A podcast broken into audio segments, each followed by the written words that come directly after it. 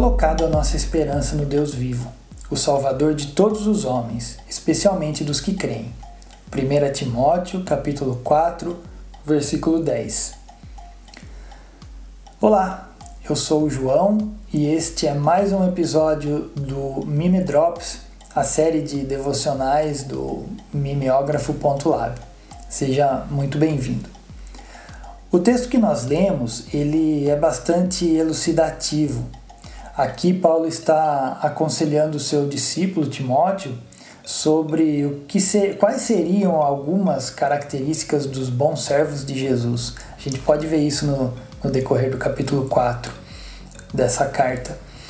E, e uma dessas características, diz Paulo, é o trabalho árduo, o trabalho exigente. Bem, trabalhar arduamente, e, e falando de trabalho agora, eu me refiro a qualquer tipo de atividade humana. Tudo aquilo que nós fazemos e toda a nossa atividade. Bem, esse trabalho árduo, ele exige de nós um comprometimento, ele exige empenho, ele exige dedicação, exige rigor da nossa parte. E nada mais natural do que diante disso que o trabalhador espere algo em troca ele espera um bom retorno, como da mesma maneira que um agricultor, quando arduamente prepara a terra, lança a semente e depois espera que aquela semente lhe renda bons frutos, assim também qualquer trabalhador espera pelo fruto do seu trabalho. Ele espera a recompensa daquele trabalho. E parece que não há nada de mal nisso. Paulo não está fazendo um mau juízo dessa expectativa Paulo não está dizendo que não se deve ter tal expectativa. Ele sabe que essa expectativa existe. O que Paulo está fazendo é realinhar as expectativas de Timóteo de modo que a sua esperança não seja reduzida a coisas passageiras e coisas sem valor, mas sim as coisas mais elevadas e cheias de valor. A gente pode pensar nesse momento junto com o apóstolo Pedro, lá na sua primeira carta, 1 Pedro capítulo 1, versículo 18 e 19. Pedro, lá Pedro diz assim: Pois vocês sabem que não foi por meio de coisas perecíveis como prata e ouro que vocês foram redimidos da sua maneira de viver, que lhes foi transmitida por seus antepassados mas pelo precioso sangue de Cristo, como de um cordeiro sem mancha e sem defeito. Redimidos, repetindo aqui, redimidos da sua maneira vazia de viver. Veja só, o apóstolo Pedro, escrevendo aqui para os seus ouvintes, ele faz uma comparação onde ele inverte o valor de algo já bastante cristalizado, né, já bastante é, fundamentado na sociedade, na sociedade dos homens, vamos dizer assim. É, ouro e prata são elementos de muito valor, segundo o padrão desses homens, segundo o padrão da sociedade dos homens. E bem, qual é o problema disso? O problema é que esses elementos eles podem facilmente ser confundidos com aquilo que tem muito mais valor do que eles. Pedro Pedro diz que ouro e prata, nesse caso aqui, são coisas perecíveis, ou seja, ou seja, coisas que possuem data de validade e que logo não servirão para mais nada. Por quê? Porque são coisas passageiras. E se são coisas passageiras, por que nós devemos nos apegar tanto a elas?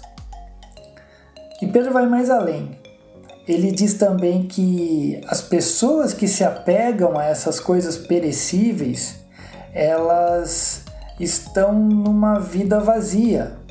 Elas foram, aliás, elas precisam ser redimidas dessa vida vazia. Vazia do quê? Vazia de significado, vazia de valor. Vazia de valor, mesmo quando as pessoas dão o máximo valor para aquilo que elas possuem, na realidade diante do padrão de Deus e não do padrão da sociedade dos homens, eles vivem uma vida vazia de valor, vazia de significado. A gente pode acrescentar aqui ao ouro, para não dizer que nós estamos falando apenas de questões econômicas, mas a gente pode acrescentar o reconhecimento, a fama, o poder ou a, a nossa própria autossatisfação, tudo isso é perecível. Bem, voltando aqui para o texto de 1 Timóteo, a afirmação que Paulo faz ela é muito clara para nós. O que, que Paulo está dizendo? Paulo está dizendo que a nossa esperança, a nossa expectativa, ela precisa estar aonde? Ela precisa estar no Deus vivo, no Salvador, no Deus Salvador, no Cordeiro, o Cordeiro perfeito, sem mancha, que derramou seu sangue por aqueles que creem, completando aqui a fala de Paulo com a fala de Pedro. Isso me faz pensar, me coloca uma questão que eu gostaria de colocar para vocês também.